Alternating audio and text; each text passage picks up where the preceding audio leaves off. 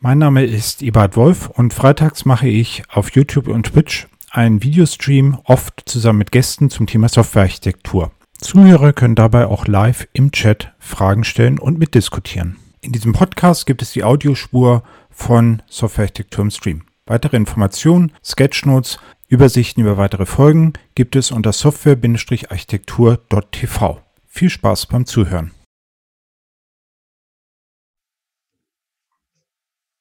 Willkommen zum zweiten Interview heute bei Softwarearchitektur im Stream live von der OOP. Zu Gast habe ich Stefan und Falk und wir wollen über Architektur-Reviews sprechen. Aber erstmal können sich die beiden ja kurz vorstellen.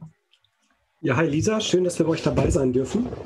Ähm, ja, mein Name ist Stefan, hast du gerade schon verraten, Stefan Zörner. Ich arbeite bei der Firma Embark in Hamburg, sitzen wir und wir machen ja so Sachen rund um Softwarearchitektur. Deswegen passen wir, glaube ich, bei euch ganz gut rein in den Stream. genau. Ja, ich, ich, ja ich mal weiter. Ich bin der Falk, bin auch beim Bark seit letztem Jahr, mache viel mit zusammen, auch viel Richtung Architekturbewertung, Architekturreviews, Architekturberatung und so weiter und freue mich auch, dass ich hier sein Schön, ich freue mich auch, dass ihr beiden da seid. Ähm, genau, bevor wir hier total tief ins Thema einsteigen, vielleicht gibt es ja Zuschauerinnen und Zuschauer, die noch gar nicht wissen, was sind denn Architekturreviews überhaupt? Könnt ihr das einmal kurz erklären? Ja, ich kann ja mal so ein bisschen starten. Also letzten Endes geht es ja immer darum, dass man Softwaresystem, sein Softwaresystem baut mit seinem Team, äh, bei sich in der Firma, wie auch immer. Und äh, man natürlich nie so genau weiß, inwieweit das, was man da mal geplant hat, auch noch dem entspricht, was man denn eigentlich gerne erreichen wollte. Und äh, um so einen Abgleich zu machen, zum Beispiel soll ist, oder mal zu gucken, ob man auf dem richtigen Weg ist, ob die Entscheidung, die man vielleicht auch ähm, im Verlaufe des Architekturentwurfs getroffen hat, äh, die Konzepte, die man gewählt hat, ob das überhaupt noch alles so funktioniert, ob das sinnvoll war oder ob man es vielleicht noch mal überdenken muss, dass man auch ein gutes Gefühl zum Beispiel bekommt. Dafür können so Architekturreviews einfach sehr hilfreich sein. Architekturreviews können von innen kommen, können aber auch von außen motiviert sein. Also da gibt es verschiedene Sachen, die dann da das natürlich nochmal unterstützen können. Und wie funktioniert das dann? Also tut man quasi einfach die ähm, Anforderungen nehmen und neben die Architektur legen und dann gucken, was ist erfüllt und was nicht? Oder wie macht man das? Genau, das könnte ein, ein, ein Weg sein. Es gibt verschiedene Ansätze, wie man das natürlich macht. Können wir vielleicht gleich noch im Detail ein bisschen auch tiefer reingehen. Aber grundsätzlich ist es natürlich so der, der klassische Weg. Man guckt sich mal die Anforderungen an, man guckt sich die Randbedingungen an, die Rahmenbedingungen, so Vorgaben, die man hatte. Man hat ja Ziele sich auch gesetzt und versucht mal daraus eben zu schauen, ob dann der Entwurf, den man dann auch gemacht hat, überhaupt zu diesen, zu diesen Rahmenbedingungen, zu diesen Zielen passt. Das könnte also auf jeden Fall ein sinnvoller Weg sein, um so ein Architekturreview zu beginnen, ja. Mhm. Und ähm, wann braucht man ein Architekturreview? Braucht man das erst sehr, sehr spät bei irgendwelchen Legacy-Dingen oder kann man das auch schon früh im Projekt machen, um Ziele zu überprüfen? Mhm. Ich probiere vielleicht mal, also es, gibt so ein schönes Zitat so für so eine Architekturbewertung, es ist nie zu früh und nie zu spät. Äh, ich glaube, das hat jemand gesagt, der da vor allen Dingen von lebt, aber der kann schon sagen, so zum bestimmten Zeitpunkt ist es zu früh, weil man kann sich schnell überlegen, ich brauche halt bestimmte Dinge. Ne? Also ich Frank hat schon gesagt, ich bräuchte irgendwie so eine, so eine, zumindest eine Idee, wie das System aussehen soll, sonst habe ich halt nichts zu bewerten. Ne? Also irgendwie so eine grobe Idee eines, eines Bewertungsgegenstandes müsste ich schon haben. Das kann aber wenig sein. Ne? Das kann durchaus sein, dass, also nennen das gerne Architekturvision. Im Extremfall ist das nur ein Flipchart, wo so die ersten losen Ideen drauf sind. Ähm, da merkt man dann aber schon, da wird man wahrscheinlich nicht so viel Zeit dann reinstecken in, in so eine Begutachtung. Ne? Ist aber heißt jetzt nicht, dass es per se ähm, unnütz ist. Ne? Also eher im Gegenteil. Also schlussendlich sind es ja Risikominderungsmaßnahmen. Ne? Wenn ich dann früh Risiken aufdecken kann, ist ja gut. Ne? Äh, gäbe auch das andere Extrem, ne? wenn ich das sehr spät mache. Also viele Leute denken bei Architekturreviews eher so an sehr schwergewichtige Sachen. Ne? Also klingt ja auch so, ne? Review teuer und so. Ähm, das, wenn ich das sehr spät mache, habe ich natürlich mehr zu gucken. Ne? Dann ist das System ja auch schon vielleicht äh, entworfen, implementiert, im Extremfall im Betrieb und die Leute sind dann auch sehr unglücklich vielleicht und sagen, also das sollten wir vielleicht reviewen.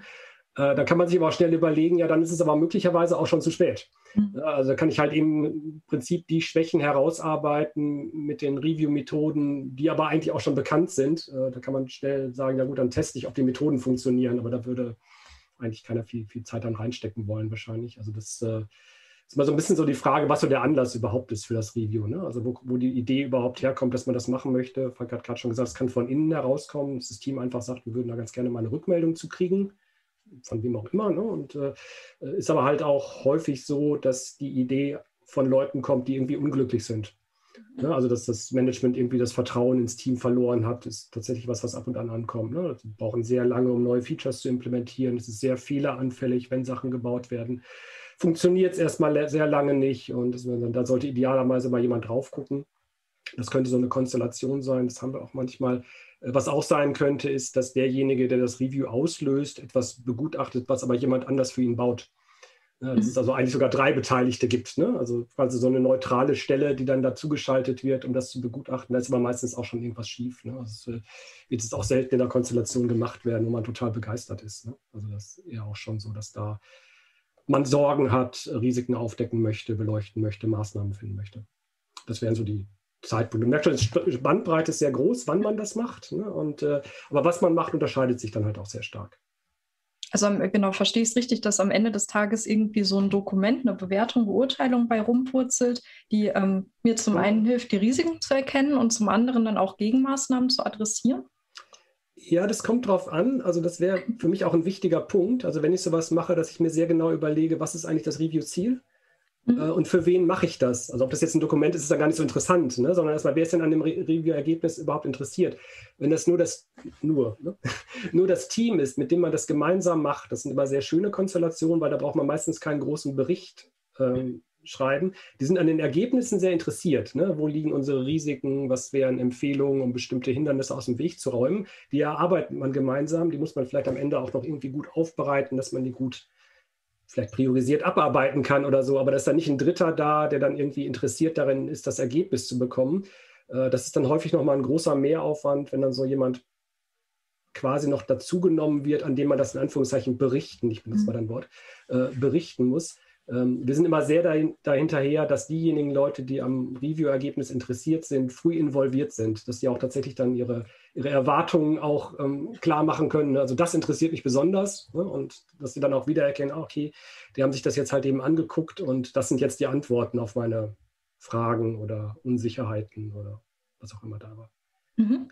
Ähm, genau, äh, ihr habt, also du, du, hast gerade speziell gesagt, dass es so verschiedene Rollen gibt, die irgendwie ähm, ein Review anstoßen können, die irgendwie beteiligt sind. Welchen Benefit hat denn ein Review? Hat es einen großen Benefit für alle oder hat, zieht eher jede einzelne Personengruppe einen eigenen Benefit aus eben diesem Review raus? Oder kann man das nicht so genau sagen vielleicht? Ich denke, also Benefits gibt es tatsächlich viele verschiedene. Es hängt so ein bisschen auch davon ab, in welcher Phase man den Review macht. Mhm. Wenn ich ihn eher zu Beginn mache, also quasi bei einer Neuentwicklung ganz am Anfang stehe zum Beispiel, da möchte ich erstmal schauen, inwieweit eben diese Entscheidungen, die ich getroffen habe, meine Lösungsansätze überhaupt sinnvoll sind und äh, auch zum Ziel führen werden beispielsweise. Und das ist natürlich dann für das Team erstmal wichtig, dass äh, das quasi da eben ein bisschen mehr Sicherheit bekommt und entsprechend nochmal, vielleicht auch nochmal ein paar neue Impulse in dem Moment, wo, wo man vielleicht merkt, da hat man noch über Dinge noch nicht nachgedacht, was ja auch immer sehr gut ist. Wenn man so eine Review macht, wird man in irgendeiner Form immer auch Workshops veranstalten.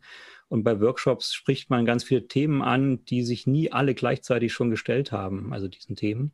Und äh, allein, dass man mal drüber spricht, dass man noch Bedenken von dem einen oder anderen hört, das hilft ja wieder den anderen, die sich darüber noch gar keine Gedanken gemacht haben. Also und aus dieser Sicht ist es eigentlich für alle erstmal hin, sehr, sehr hilfreich, so ein, überhaupt mal drüber zu reden. Sagt man ja auch, wenn man drüber redet, ist das schon mal, bringt dann das schon weiter. Was natürlich auch sein kann, dass ein Review gemacht wird erst später in der Projektphase, wenn vielleicht schon irgendwas im Argen liegt. Mhm. Und äh, das kann zum Beispiel auch sein, dass sogar das Management dann Zweifel hegt, dass, das, dass man noch auf dem richtigen Weg ist und so weiter. Und dann könnte ein Review helfen, dass man bestätigt, ja, der Weg ist richtig. Das fand ich heute auch bei Gernot schön. Der hat auch sowas gesagt wie äh, in seinem Vortrag. Äh, das Management war sehr, sehr genau und äh, hatte Angst, dass da was schief geht. Und äh, Gernot hat dann mit Kollegen ein Review gemacht, hat festgestellt, nee, das äh, alles super. Das ist schon ein sehr, sehr hohes Niveau, auf was ihr hier gemäkelt. Und äh, eigentlich äh, gibt es viel, viel schlimmere Sachen als das hier und äh, macht da ruhig weiter, das passt. Mhm.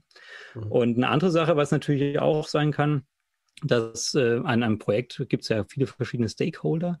Das heißt, es sind nicht nur die Entwickler und die Architekten und da gibt es ja auch noch den Fachbereich, da gibt es das Management, da gibt es Tester und da gibt es den Betrieb und so weiter.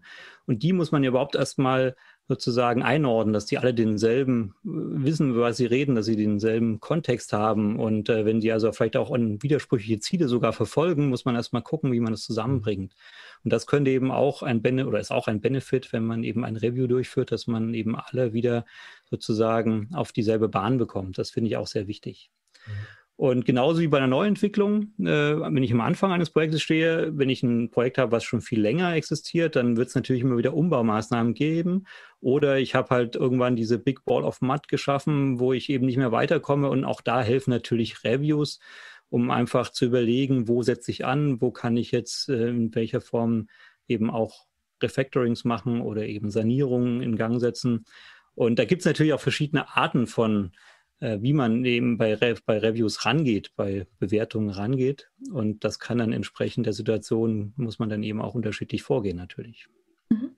Ähm, das äh, finde ich gerade ganz lustig, aber so ein äh, Architekturreview ist dann per se erstmal gar nicht so was, was ihr dann im stillen Kämmerlein macht, sondern ihr geht dann wirklich zu den Leuten hin, sprecht mit denen, es gibt Meetings und das, das hört sich an, als wäre das wirklich ein längerer Prozess und nicht nur so ein, wir gucken da mal so ein bisschen Code und Dokumente an Ding.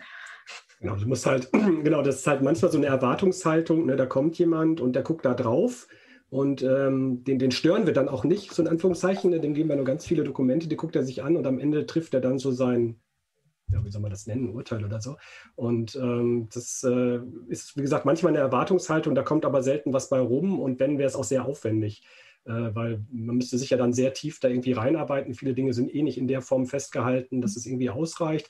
Dann ist die Dokumentation im Zweifelsfall auch veraltet. Das heißt, es spiegelt überhaupt nicht die Realität wider, was man da vorfinden würde. Meistens bringt das nichts. Also da kommt wenig bei rum, also wenn man sowas macht. Also ich habe manchmal so Review-Berichte bei, bei Kunden gesehen. Äh, was die dann häufig machen, ist, dass das, was sie vorfinden, gegen so Best Practices halten. Ja, also Beispiel wäre, ähm, ja, die haben irgendwie einen eigenen OER-Mapper geschrieben und äh, das macht man nicht. Ne, und, äh, aber sie haben sich überhaupt nicht damit beschäftigt, wo kommt er her und zu welchem Zeitpunkt ist er geschrieben worden und gab es zu dem Zeitpunkt überhaupt schon Optionen, die sie hätten nehmen können und so. Ne? Also, so tief sind die gar nicht vorgedrungen, weil sie nicht mit jemandem gesprochen haben. Und Idee wäre dann eigentlich eher, dass man halt eine kleine Gruppe bildet. Äh, wenn, wenn wir das machen, sind das halt Leute von uns typischerweise und Leute dann vom, von dem Team, wo die Software entsteht. Und dass man das dann gemeinsam erarbeitet, ein Punkt von Falk halt auch ganz wichtig, so ein, so ein wichtiges Ergebnis genau halt, oder zwei Sachen, die man da vielleicht sogar übersieht. Äh, das eine ist halt Transparenz, ne, dass alle Leute am Ende das gleiche Bild haben von der Lösung. Ne, das kann auch sehr überraschend sein, was da teilweise zutage kommt. Ähm, also letzte Woche hatten wir einen Kickoff, da war jemand vom Betrieb dabei, der war überrascht, dass er eingeladen war. Er mokierte sich erstmal darüber, dass es doch eigentlich viel zu spät wäre für ein Architekturreview, weil wir gehen doch im November schon live. Das müsste doch eigentlich alles schon stehen, so ungefähr. Und der dann halt im Kickoff verstanden hat, warum er jetzt dabei ist und warum es sehr wichtig ist, dass er dabei ist und auch gut. Also er ist da mit einem guten Gefühl rausgegangen und freute sich, dass er beitragen kann. Also Transparenz ist, ähm, ist ein Punkt. Und das Zweite, das hat man so manchmal genau bei diesen Konstellationen, wo der, wo der Auslöser halt irgendwie eher so Unsicherheit im Management ist, ist genau diese vertrauensbildenden Maßnahmen. Ne? Das ist halt was, wo jetzt vielleicht ein ein Entwickler sagen würde, ach, Review ist nicht so toll, da kommen dann Leute und begutachten das und dann gibt es am Ende Noten und hoffentlich wird es mindestens eine 3 oder so, äh, sondern, sondern eher so, das merken die dann auch schnell, wenn man das gut macht. Nee, wir erarbeiten das gemeinsam und das ist eher eine Chance. Ne? Also, dass wir wirklich mal bestimmte Dinge darstellen können, wo eigentlich die Probleme liegen. Und wenn es gut läuft, haben wir am Ende sogar Möglichkeiten, Dinge zu bewirken, wo vorher keiner auf uns gehört hat. Ne? Es ist traurig, dass man da möglicherweise jemand von außen für braucht. Im Idealfall, ne, die ganzen Sachen, die man da anwenden kann, kann man auch als Team so anwenden. Ne? Also da bräuchte es jetzt nicht eine, eine Stimme von außen für erstmal. Das ist dann eher so ein politisches Ding. Aber vielleicht ein Methodik-Ding, ne? dass die Leute nicht wissen, wie man sowas macht. Ne? Das könnte ja auch so, dass so handwerkliche Sachen einfach fehlen. Ne? Wie, wie gehe ich sowas an? Wie priorisiere ich das Ganze? Das könnte eventuell auch sein, ja. Ja, ja, wobei du meintest ja auch gerade, dass äh, wenn das Vertrauen schief liegt, oft dann so ein Review gemacht wird. Und klar, wenn ich jemandem nicht richtig vertraue, kann der mir auch ja. mit sonst wie vielen Begründungen sagen, dass er das Richtige denkt. Das werde ich dann nicht äh, als voll nehmen. Ne? Genau. Mhm. Ähm, genau, Falk, du hattest eben noch angesprochen, dass es super viele ähm, Ansätze gibt, ein Architektur-Review zu machen.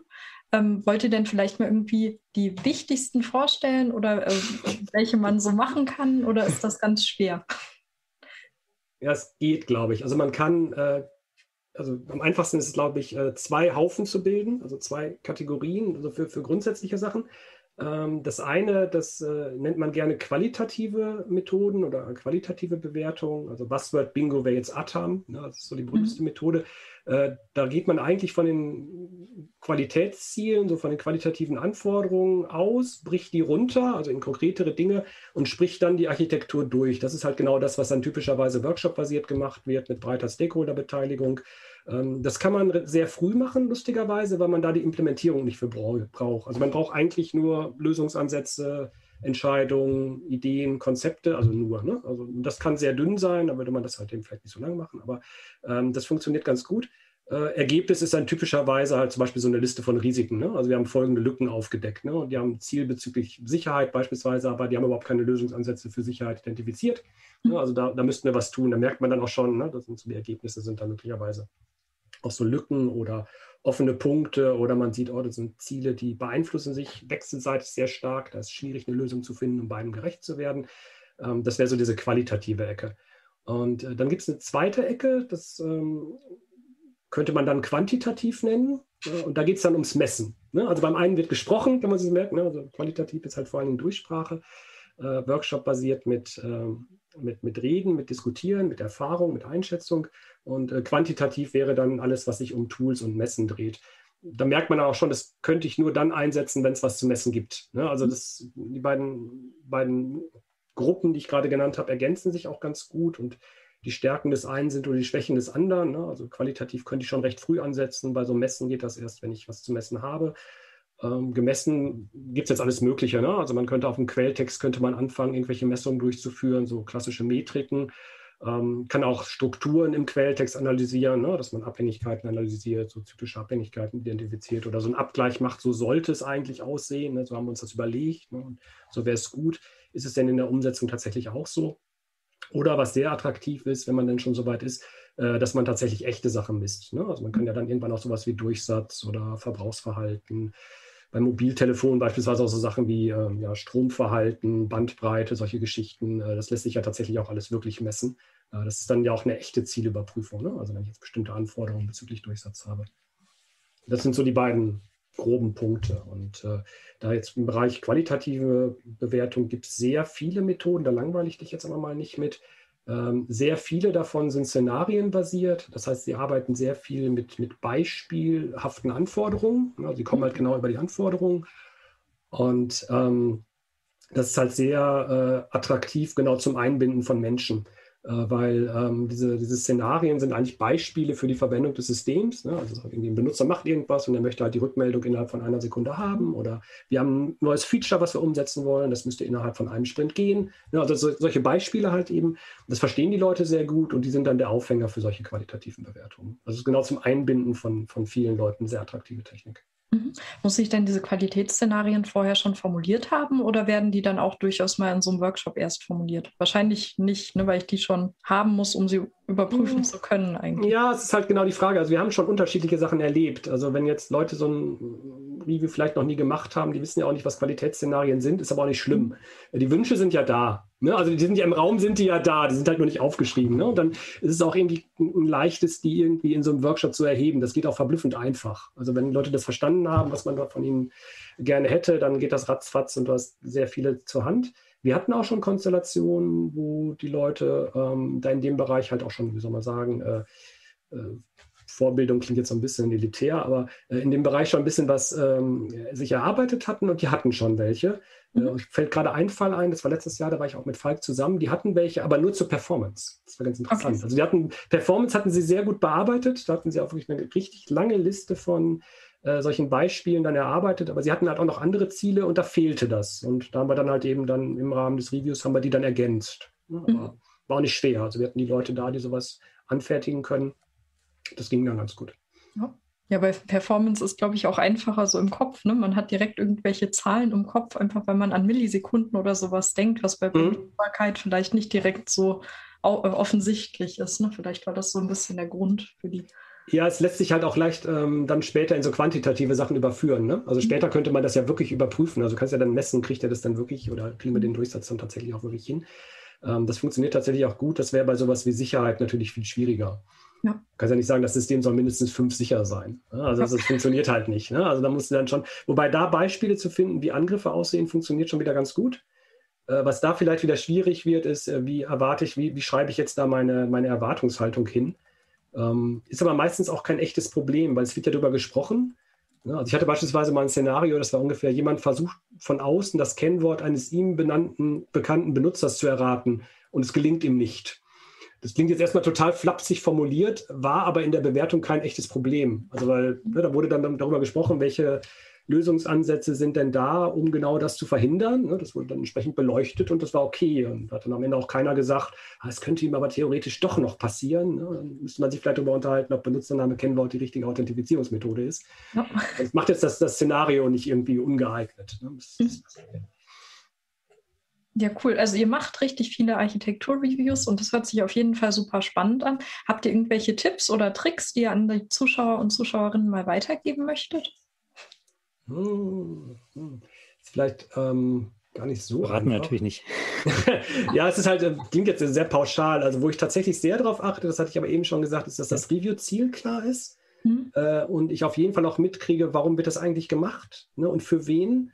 Ähm, auch einfach, um einfach blöde Überraschungen zu vermeiden, ne? dass dann plötzlich jemand aufpoppt und dann wird dann plötzlich gesagt, ja, und bei der Ergebnispräsentation, da ist dann eine CTO auch dabei und äh, der kommt extra aus Japan und der spricht kein Deutsch und äh, der weiß eigentlich auch gar nicht, was wir gemacht haben. Oder denkst, ja super, äh, wenn wir das jetzt extra für den gemacht haben, ist jetzt ja irgendwie nicht so geil. Ne? Also, das, ähm, äh, dass man solche Sachen halt einfach vermeidet und äh, dass man so die Erwartung gut gemanagt kriegt und dass man da halt eben auch klar herausarbeitet, was ist eigentlich jetzt die, die Erwartungshaltung, weil das steuert sehr stark den Aufwand. Mhm. Ne? Also wenn ich früh nur ein erstes Bild haben möchte, also wir hatten einmal was, da waren einfach neue Technologien im Raum, die in dem Unternehmen noch nie benutzt worden waren. Äh, und es war dem Team nicht wirklich gut gelungen zu kommunizieren, warum sie das genau so machen wollen. Mhm. Und äh, dadurch war halt diese Unsicherheit entstanden, weil es war schon auch ein wichtiges Projekt da bei dem Unternehmen. Und da ging es halt vor allen Dingen darum, diese Unsicherheit aus dem Weg zu räumen. Und äh, solche Sachen gut verstehen, ne? weil sonst ähm, ja, arbeitet man halt eben nicht gut fokussiert. Das ist halt auch bei diesen szenarienbasierten Methoden auch durchaus ein Vorteil. Also man sammelt halt diese Szenarien, priorisiert die dann aber und spricht die dann halt eben dann der Reihe nach durch, aber nach Priorität. Und dann muss ich schon halt auch wissen, nach welcher Priorität mache ich das jetzt eigentlich. Ne? Also wonach priorisiert wer die jetzt eigentlich genau? Weil wenn ich die falschen durchspreche, also wie gesagt, das ist also im Wesentlichen eine, eine Risikominderungsmaßnahme. Wenn ich jetzt nicht alle Szenarien durchspreche, gehen mir eventuell die durch die Lappen, wo die interessanten Risiken hintergesteckt haben. Und dazu muss ich aber gut wissen, wie ich das mit der, mit der Priorisierung mache. Ja. Ist es denn so, dass ihr, also müssen so Dinge schon vorher feststehen? Also äh, wen adressiere ich ähm, und ähm, wer soll beteiligt sein? Oder ist es was, ein Unternehmen kommt zu euch, vielleicht hat es ein Teammitglied jetzt gehört, fand das total cool, möchte es mal machen. Ähm, würdet ihr dann mit diesem Teammitglied oder dem Unternehmen auch analysieren, wer eingeladen wird, in welche Richtung das Ganze gehen sollte?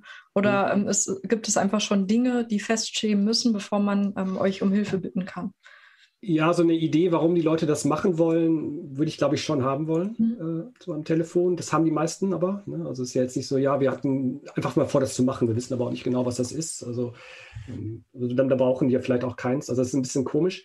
Äh, also das hat man dann schon. Und dann ist halt ein bisschen die Frage immer, also wir machen immer ganz gerne so einen Start Dingen, halt eben mit allen Beteiligten, ne, so, so ein Kickoff-Workshop. Und da ist halt schon immer spannend, bin ich in der Lage, da auszuwählen, wen ich da rein einlade. Ne? Also will dann immer gerne schon mal so ein Kernteam, dann Leute vom Auftraggeber und wir dann zusammen. Und da ist halt schon, idealerweise hat man so weit geklärt, dass man das einladen kann. Alles andere geht dann tatsächlich aber da, glaube ich. Also was, was jetzt so, ähm, also muss halt früh Erwartungen klären, aber wenn man das dann da macht, ne, ist ja okay. Ne? Also Hauptsache man hat die Leute da, die die Erwartungen äußern können. Habe da auch schon Überraschungen erlebt in, in, in Kickoff-Workshops. Ne? Also das war, ähm, einmal war ein Highlight, da war, so eine Begutachtung eines Systems, wo wir uns eh schon gewundert haben, warum das zwei Leute präsentieren im Kickoff-Workshop, wo wir dann gelernt haben, eigentlich sind es zwei Systeme. Und äh, die hatten auch unterschiedliche Architekturziele. Äh, das war jetzt eher so ein Marketing-Ding, glaube ich, intern, dass das unter einem Namen halt geführt wurde, weil sie gemeinsam auch etwas machten, was sehr wichtig war, aber eigentlich waren es zwei Systeme. War aber auch echt nicht schlimm. Ne? Hat man dann halt eben im Kickoff gelernt, muss man halt eben gucken, wie man damit umgeht, aber war jetzt, ähm, ja. Auf jeden Fall. Das wäre so eine Sache, die mir spontan einfallen würde. Und äh, gerade vielleicht noch eine zweite Sache, ähm, früh machen ist, glaube ich, ein, also wenn man, wenn man das früh macht, ist halt eben der Erkenntnisgewinn häufig interessant, wenn man es dann halt klein macht. Ne? Also man so Extremwahl wäre vielleicht ein halber Tag, ne? Workshop ein halber Tag oder Tag vielleicht, ne? aber nachdem, wie gut man da drin ist, ob man das beim halben Tag schon hinkriegt. Aber äh, das, ähm, das kann halt eben früh sehr interessant sein und dann eher nochmal später kontinuierlich wiederholen. Ne? Dann hat man so die Startphase, hat man dann ja auch kürzer dann, äh, kann mit vielen Ergebnissen auch kontinuierlich weiterarbeiten. Die können im Team damit auch weiterarbeiten. Gerade diese Szenarien eignen sich auch sehr gut, um damit halt eben dann im iterativen Prozess weiterzuarbeiten. Und äh, dann eher nochmal nachher ab und an mal nachfassen. Was habt ihr denn häufiger? Also, dass euch Leute früh dazu rufen, spät dazu rufen oder sogar sagen, wir möchten kontinuierlichen Prozess draus machen? Die, die, die, die, die, ich würde sagen, ich weiß nicht, ob das schon statistisch signifikant ist, äh, okay. wie viele wir machen. Also wir machen schon eine ganze Reihe, aber ähm, also tatsächlich ist es recht häufig, dass ich das Gefühl habe, das wäre früher hilfreicher gewesen.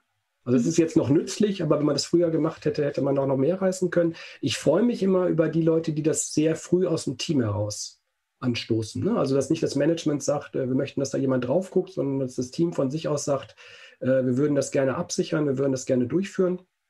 Die funktionieren halt auch immer sehr gut, weil die halt auch, ähm, man sagen, äh, so, so, gruppendynamisch nicht so anstrengend sind. Also die anstrengendsten sind natürlich die, wo ich dann drei Parteien habe. Ne? Also wo ich dann halt eben jemanden habe, wo das äh, System begutachtet wird, der äh, eigentlich kein Interesse daran hat, dass Risiken und Schwächen aufgedeckt werden. Das wäre ja, wenn ich das gemeinsam im Team mache, was ganz anderes. Ne? Also wenn geklärt ist, wie das kommuniziert wird, sind die ja sehr dahinterher, solche Sachen aufzudecken. bei so einem Audit oder sowas von außen ist das eine ganz, ganz andere Sache. Also deutlich anspruchsvoller zu moderieren. Hm.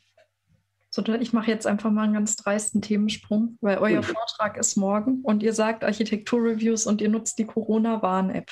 Mhm. Ich würde gerne von euch wissen, okay, Corona ist gerade, alle kennen diese Warn-App, aber habt ihr noch andere Gründe, warum ihr gerade die ausgewählt habt als Beispiel? Ja. Ja, das war tatsächlich. War falsche Idee eigentlich. Also. Genau, das war meine Idee. Ich bin seit letztem Jahr, bin letztes Jahr zu Embark gekommen und habe einfach auch Themen gesucht, mit denen ich mich beschäftigen kann, um in diese Thematik auch reinzukommen. Und die Corona-Warn-App ist ja gerade ein sehr aktuelles Thema, kam letztes Jahr im Juni, glaube ich, sehr rausgekommen. Im April wurde sie geplant. Ja, sehr schnell auch. Also war sehr interessant, wie schnell da so ein großes Softwareprojekt da umgesetzt werden konnte. Das ist ein Open Source Projekt, das heißt, man findet ganz viel Dokumentation und den Source Code natürlich äh, online. Und äh, vor allem gibt es natürlich eine sehr hohe Medienaufmerksamkeit Kritik in der Presse, nicht gut, es gibt aber auch viel Lob. Ja. Gerade der Chaos Computer Club, den man da eher nicht vermuten würde, die finden die App sehr gut. Das ist aber genau der Grund, warum andere es wieder kritisieren, weil eben die Corona-Warn-App einen sehr hohen Anspruch an den Datenschutz zum Beispiel hat und der Schutz von persönlichen Daten und so weiter. Und äh, das ist natürlich äh, gerade der Politik wieder so ein bisschen im Dorn im Auge gerade, insbesondere der Opposition oder den Leuten, die jetzt wieder sich profilieren wollen. Ich nenne jetzt mal keine Namen. So Wahlkampf haben wir jetzt auch wieder oder irgendwelche Wahlen zu Parteivorsitzenden und so weiter. Und da wird natürlich dann immer wieder angesprochen, lasst doch diesen Datenschutz äh, wieder hinten runterfallen, damit wir die Corona-Warn-App an der Stelle quasi dahingehend aufbrechen, dass äh, wir mehr Möglichkeit haben, Sachen nachzuvollziehen. Und das äh, ist ein ganz spannendes Thema, in dem wir uns da befinden. Und das bietet sich einfach an, das mal unter die Lupe zu nehmen. Und das machen wir morgen früh. Da freue ich mich drauf. Ist auch größer, als man denkt. Ne? Also beim, beim, beim, bei Corona warn App, denkt man ja erstmal an App. Ne? Also man hat dann so die Idee, okay, es gibt dann vielleicht eine iOS-App und eine Android-App. Das sind tatsächlich auch zwei Teile, die man da findet. Ähm, ist ja eine dezentrale Lösung. Ähm, jetzt nicht zu viel spoilern, aber es suggeriert schon, dass wohl auch viel auf den Telefonen passiert wird, aber halt eben auch nicht nur. Also es, es, gibt halt schon auch ein Backend, es gibt Serveranteile, es gibt Dinge, die mit den Laborinformationssystemen interagieren, in den Testlaboren und gleich mehr. Also es ist schon ein relativ komplexes Gesamtsystem. Es ist ein sehr komplexes, verteiltes System mit recht anspruchsvollen Anforderungen auch. Und äh, Falk hat es gerade schon erwähnt, sehr schnell entwickelt worden. Ne? Die hatten irgendwie gefühlt zwei Monate Zeit. Äh, ist immer so, so, so zwei Parameter. Ne? Ich habe immer eine gewisse Anzahl Zeit, äh, einen gewissen Zeitrahmen und eine Anzahl Geldrahmen. Geld spielte keine Rolle, glaube ich, in dem Projekt. Eher ungewöhnlich. Ne? Also gefühlt war das äh, Budget unbegrenzt, zumindest wenn man die Zahl liest. Aber Zeit war halt sehr knapp und unter, unter äh, wie soll man sagen, unter Beobachtung. Ne? Also weil die halt eben öffentlich entwickelt haben. Ähm, das macht es aber halt eben für bestimmte Sachen recht einfach Äh, es, äh, wir hatten ja eben über, über qualitative und quantitative Sachen gesprochen. Ähm, also das heißt also gerade Messen geht bei einigen Sachen tatsächlich, ne? also weil Quelltext halt zur Verfügung steht. Und wir es, das kommt noch dazu, ne? die Frage war ja, warum, warum habt ihr euch dafür entschieden? Wir können die Ergebnisse auch zeigen. Mhm. Also bei vielen Sachen ist es halt so, die wir bei Kunden machen, die fänden das jetzt eher ungeil, wenn wir jetzt irgendwie Sachen auflegen, die, äh, die wir bei denen untersucht haben, verständlich. Äh, das machen wir auch nicht oder wir klären es natürlich vorher. Ähm, aber da ist es halt eben, das gehört ja quasi uns. Ne? Das haben ja wir drei und alle anderen haben das bezahlt gefühlt. Und äh, da können wir jetzt natürlich mitmachen, was wir wollen. Also ganz so ist es nicht, aber es ist zumindest so, dass man das halt eben problemlos, diese Erkenntnisse, die man da rauszieht, auch herzeigen kann.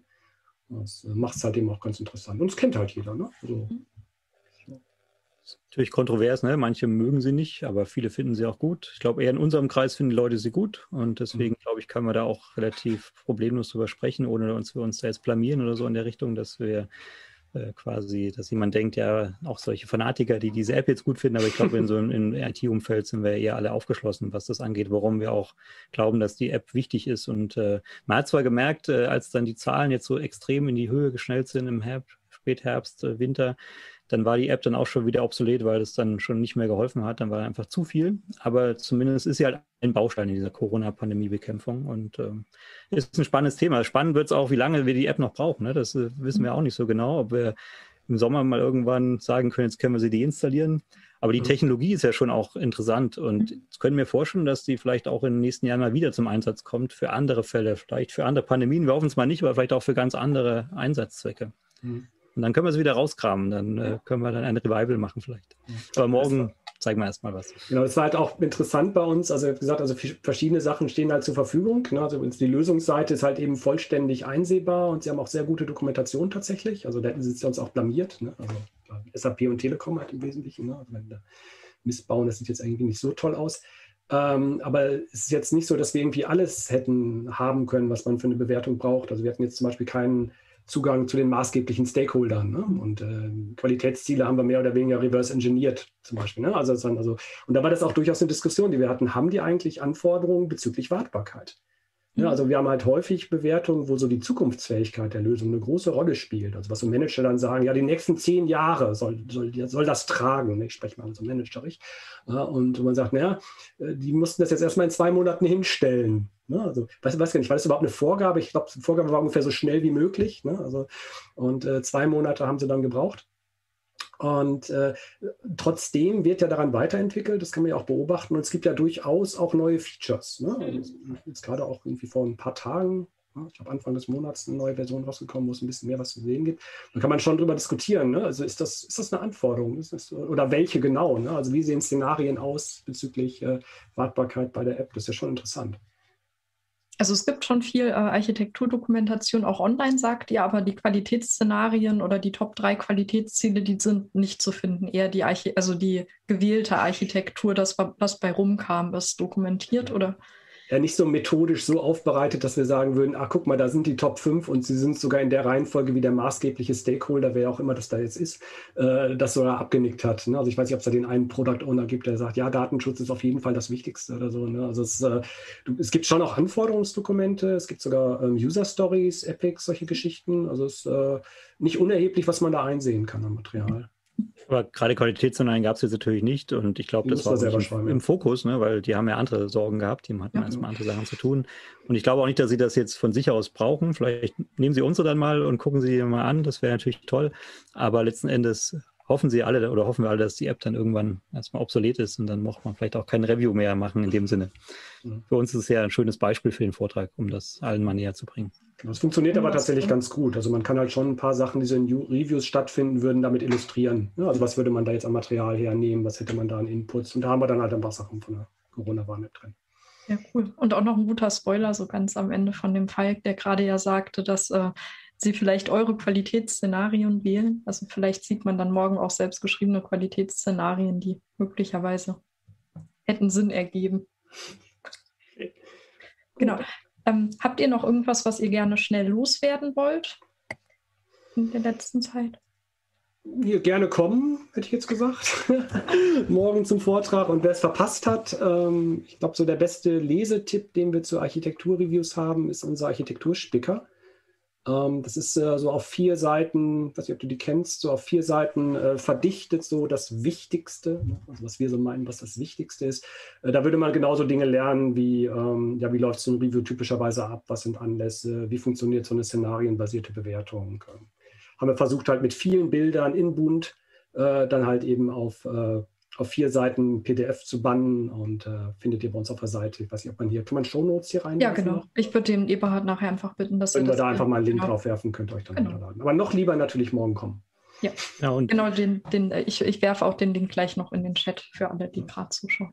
Und, und da man sich ja auf der OP nicht wirklich treffen kann, diesmal haben wir uns was überlegt. Und zwar haben wir so virtuelle Meetups, äh, die man mit uns planen kann. Also wer Lust hat, äh, kann einfach mal auf unsere Webseite gehen. Da gibt es eine OP-Unterseite und da kann man einen Termin mit uns machen. Also wenn dann morgen jemand im Vortrag ist und vielleicht dann doch noch mehr Fragen hat oder noch äh, Sachen ein bisschen diskutieren möchte, dann kann man einfach einen Termin mit uns machen. Und dann können wir da nochmal gucken, dass wir ein bisschen mehr Zeit haben und drüber sprechen können. Ja, sehr cool. Coole Idee auf jeden Fall. Und vielen, vielen Dank, dass ihr heute da wart und mit mir das Interview gemacht habt. Mir hat es sehr viel Spaß gemacht. Ähm, gleich im Anschluss um 13.15 Uhr geht es weiter mit dem Eberhard. Er hat Susanne Braun zu Gast und es geht um Eventual Consistency. Viel Spaß noch. Ciao. Viel Spaß auf der Konferenz. Danke, tschüss.